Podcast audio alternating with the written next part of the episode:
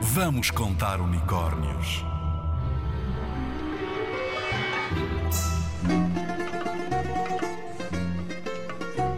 Hoje vou contar-te a história de Ícaro. Ícaro era filho de um inventor grego muito célebre, Dédalo.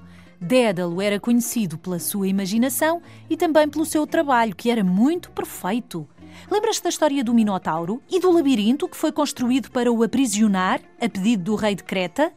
Foi Dédalo que o desenhou. Só que Dédalo depois fez umas coisas que irritaram o rei Minos, o rei de Creta. Vai daí o rei ordenou que Dédalo e o seu filho Ícaro fossem lançados para o labirinto. Dédalo sabia o que tinha construído. Sabia que o seu labirinto era uma prisão quase perfeita, que era quase impossível escapar. O rei controlava o mar, o rei controlava a terra. Mas, espera aí, pensou Dédalo. Não controlava o ar. Ideia brilhante de Dédalo. Brilhante é mesmo a palavra. E já vais perceber porquê. Porque brilhante aqui pode não ser assim muito bom. O que é que Dédalo criou?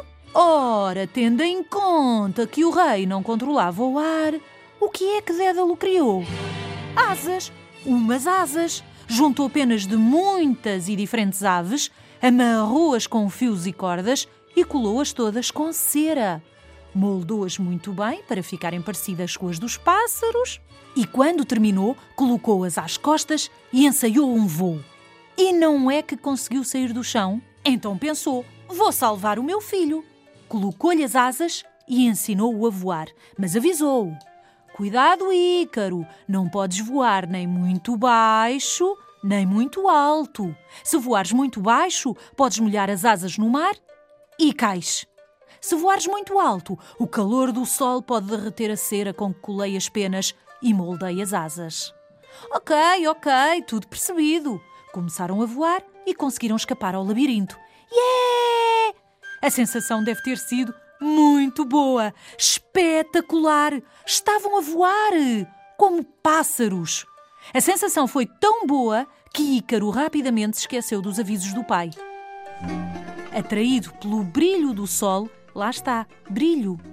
Voou, voou, voou, cada vez mais alto, cada vez mais próximo do sol. A cera derreteu, as asas descolaram-se e Ícaro caiu ao mar. A ideia brilhante de Dédalo teve um final muito triste.